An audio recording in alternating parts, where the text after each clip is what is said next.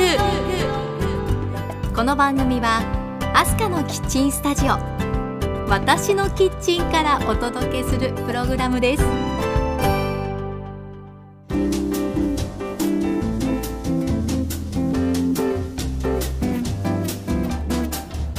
ハロー。前田明日香です。皆さんお元気ですか？キッチントーク第3回の配信エピソード3です。今回も前田明日香のキッチンスタジオからお届けしていきます。我が家のキッチンカウンターにマイクを置いてお話ししたいと思います。皆さん忙しい手を少しだけ止めて一緒に一息入れませんか？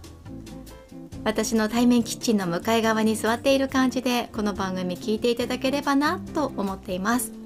そうそうお腹が空いている時はぜひおやつも用意しておいてくださいね。さて季節は秋。最近は空に浮かぶ月を見て子供たちが反応するんです。月がずっとついてきてる。僕がいい子にしてるんだなーって見てる。なんて嬉しそうに言うんです。そんな話を聞いて自分の子供時代のことを思い出しました。公園で遊んでいて空がまだ明るいのに月が出てきてああそろそろ帰らなくちゃって思って歩き出すんですけどね。どこまでも歩いてもずっと後ろに月が見えていて私はこんなにも歩き進めているのに月は私のすぐ後ろにいる。それってどうしてなんだろう？と不思議に感じていたんですよね。まあ夕ご飯になるとそんなことはすっかり忘れちゃうんですけれど。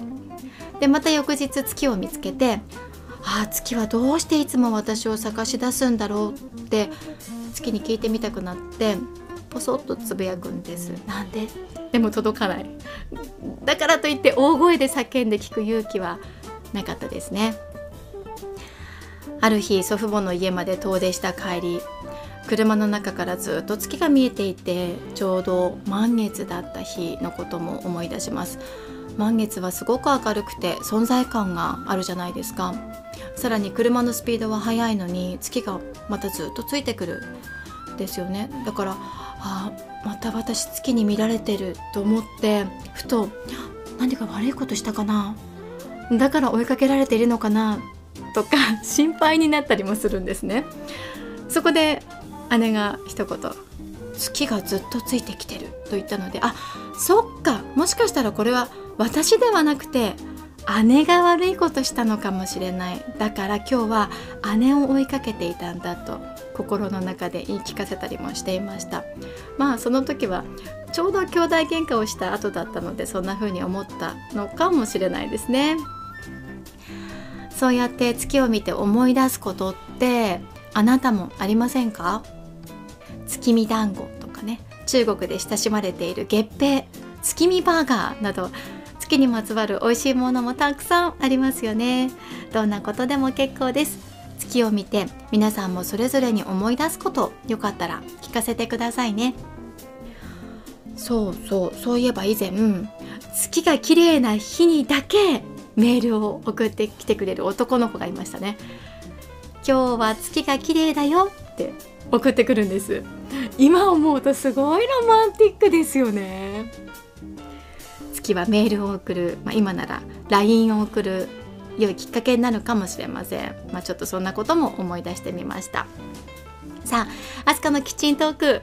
今回もこの番組からハッピーな香りがあなたのところへ届きますように。時にはちょこっと日々のスパイス役になれますように。最後までお付き合いください。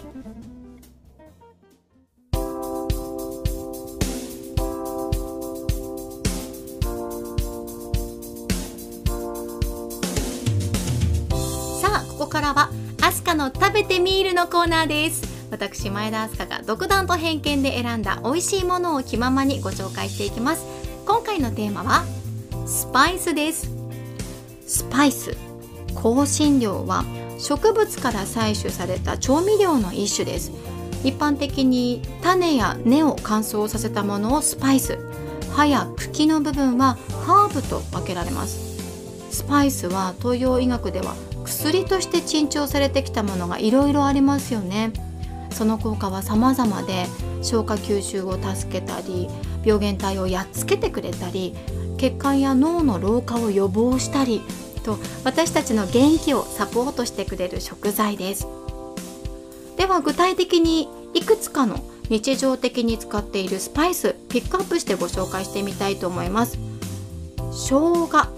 生姜生は抗菌作用があります。加熱すると温熱作用ですね。それから血液サラサラ効果なんていうのもありますよね。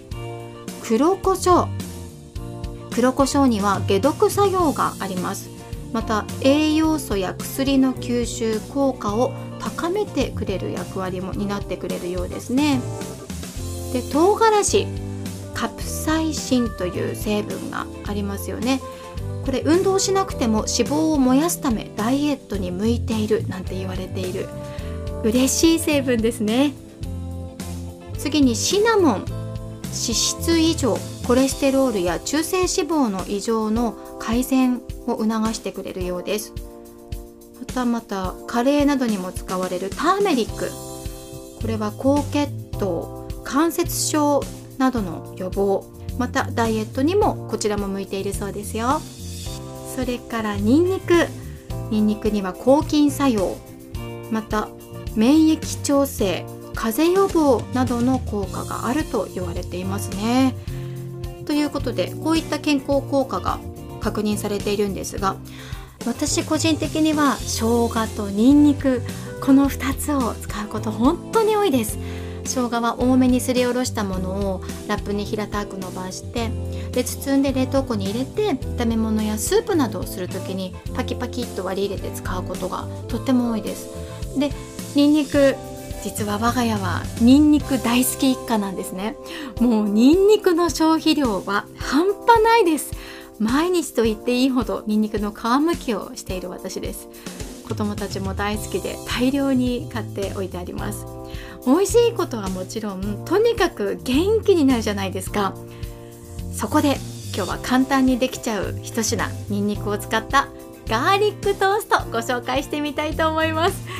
美味しいですよね。ランチや夜ご飯にはもちろんお酒のお供にというのも最高なんじゃないでしょうか。それではアスカのキッチンスタジオからどうぞ。さあそれではアスカのキッチンスタジオから作るガーリックトーストの巻。きオリーブオイルをフライパンに入れてドボドボドボドボ。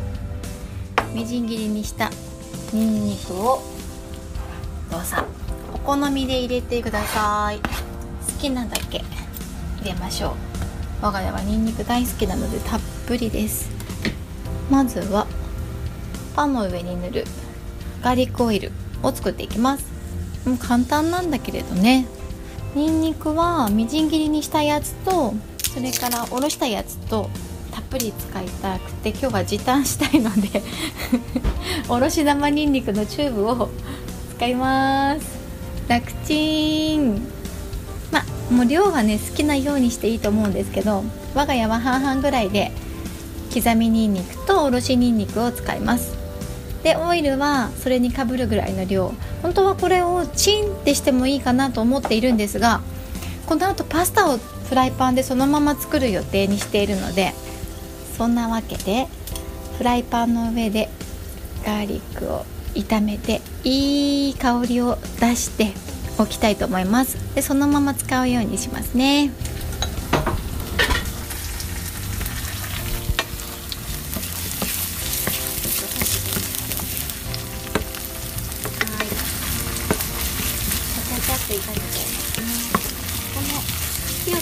作業を全部割愛してチンってやったら本当早くできちゃうんですねそれもありだと思うしあちょっと跳ねることも気をつけながらいきましょう。今ピュンって飛んじゃった。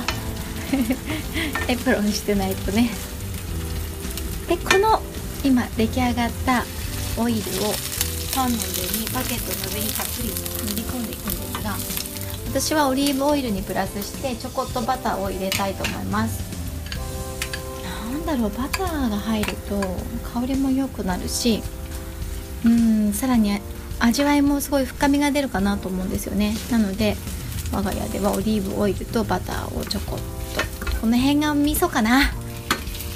あっという間にできちゃった。ガーリックオイルをバケットの上に塗ります。バケットの真ん中切り込み入れてね。そこに入るようにして。あバケットは縦切りです。あー美味しそう。たっぷりのせます。子供たちが好きでね。いい感じいい感じ。うんと大さじ1以上。バケットの上にたっぷり乗ってる ガーリックで。もうあのここはねドーンと乗せちゃうぐらいがいいかなと思います。さあガーリックトーストをオーブンの上に乗せました。網の上に並べてたいと思います。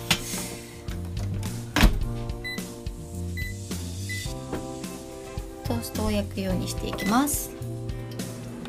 我が家はシャープのヘルシオを使っています。でウォーターグリルでトーストっていうボタンがあってこれむちゃかった助かる。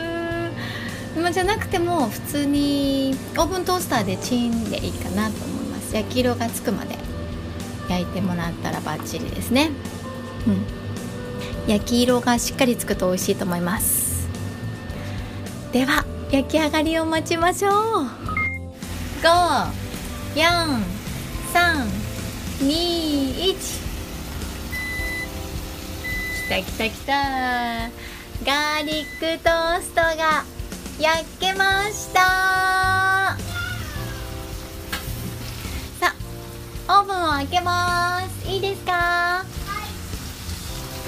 でんででででんでんでん。はあじゃじゃじゃじゃーん。出ました。ガーリックトースト。焼き加減絶妙。ちょっ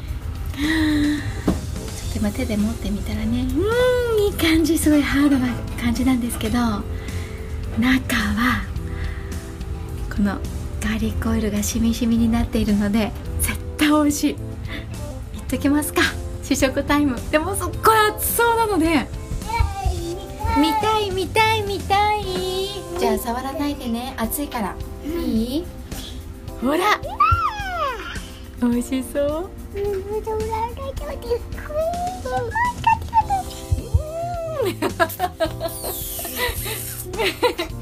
シューしてる子がいますということでガーリックトーストの完成あとはそのガーリックオイルを作った後のフライパンで今パスタをやっているのでちゃちゃっと仕上げちゃってで夜ご飯にしましょうか。さあお腹が空いてペッコペコな様子ですがではいただきますか。ガーリックトーストだよ。イエーイ！パクっていっちゃってパクって。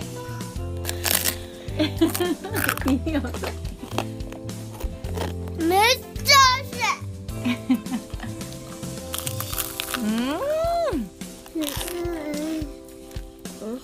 うん。うん。ガーリックが濃い濃い。いいね。美味しい。ガーリックがパンにしみしみになってるよ。奥の奥まで染み込んでやっぱりこうたっぷり塗っとくのが味噌だね。おいしなといってもいい香りだね。ニンニクの香り美味しいよね。ということでこのまま我が家は夜ご飯をいただきたいと思います。いちくはあやちちあぽはい。いかがだったでしょうか？ガーリックトーストの試食タイム。正直やけどするかと思うほど熱かったんです。でもこのハフハフ言いながら食べるのがまた最高だったりするんですよね。そしてやっぱり熱いうちに頬張っておきたいしもうあの香りを嗅いでしまうと食べずにはいられなくなっちゃうんですよね。ということでとても楽しい試食タイムとなりました。うんこうやってニンニク料理をするようになったのはいつ頃からだったかなと振り返ってみたんですけど東京で一人暮らしをしていた学生時代にミュージックカフェバーでアルバイトをしていたんです。その頃から作っていたかなと思います。当時はお客さんが少ない早い時間帯によくエルヴィス・プレスリーのライブビデオを見て一人シアター気分を楽しんでいた思い出があります。そんなお店である時から人手が足りなくなって厨房の手伝いもしていたんですね。鶏の唐揚げの下味付けにニンニクや生姜をたっぷり使うとこんなに美味しいんだって感動したんです。それがニンニクに目覚めたきっかけだったかなと思います。あとカナダに留学していたんですがその時ホストファミリーのお父さんが週末よくパスタを作ってくれたんですよね。オリーブオイルにバターを溶かして刻みにんにくをたっぷり入れたシーフードパスタが美味しくて感動しました。それが私のガーリックトーストのレシピにそのままつながっています。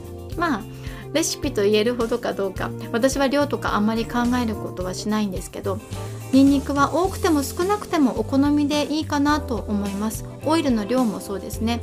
自分の好みを探りつつオイルとバターとニンニクでまあ我が家ではこのニンニクを大量に入れますけれどね。とにかくちゃちゃっと簡単にできる一品おすすめです。ちなみにうちの子は余ったガーリックオイルがあると翌朝のトーストに塗って食べてます。お料理の香りや味を引き立ててしかも体に元気をプラスしてくれるニンニク上手に取り入れたいですよね。いかがだったでしょうか？皆さんもぜひガーリックトースト作ってみてくださいね。皆さんなりのオリジナルなレシピがあったらそれもぜひ教えてくださいね。ということでアスカの食べてみるでした。アスカのキッチントーク。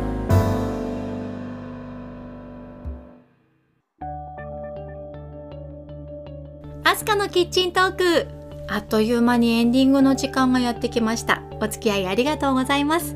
今日はスパイス特集でお送りしました。英語でスパイスが強いことをスパイシーと言います。辛いの表現はそうホットの方が近いでしょうかね。辛くて熱い印象ですよね、まあ、感じ方はそれぞれなのでホットでもスパイシーでもどちらでも使えるかなと思うんですが。I really like hot and spicy ホットもスパイシーも大好きです。お料理の味もさることながら人生もそのくらい刺激的な方が性格に合うのかもしれないな。そんなことを思ったスパイス特集でした。ぜひ次回もお付き合いくださいね。アスカのキッチントークお相手は前田アスカでした。See you!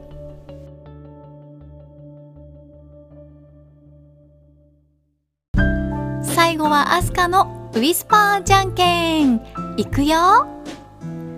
最初はグーじゃんけん。パー。今日も元気にいってらっしゃい。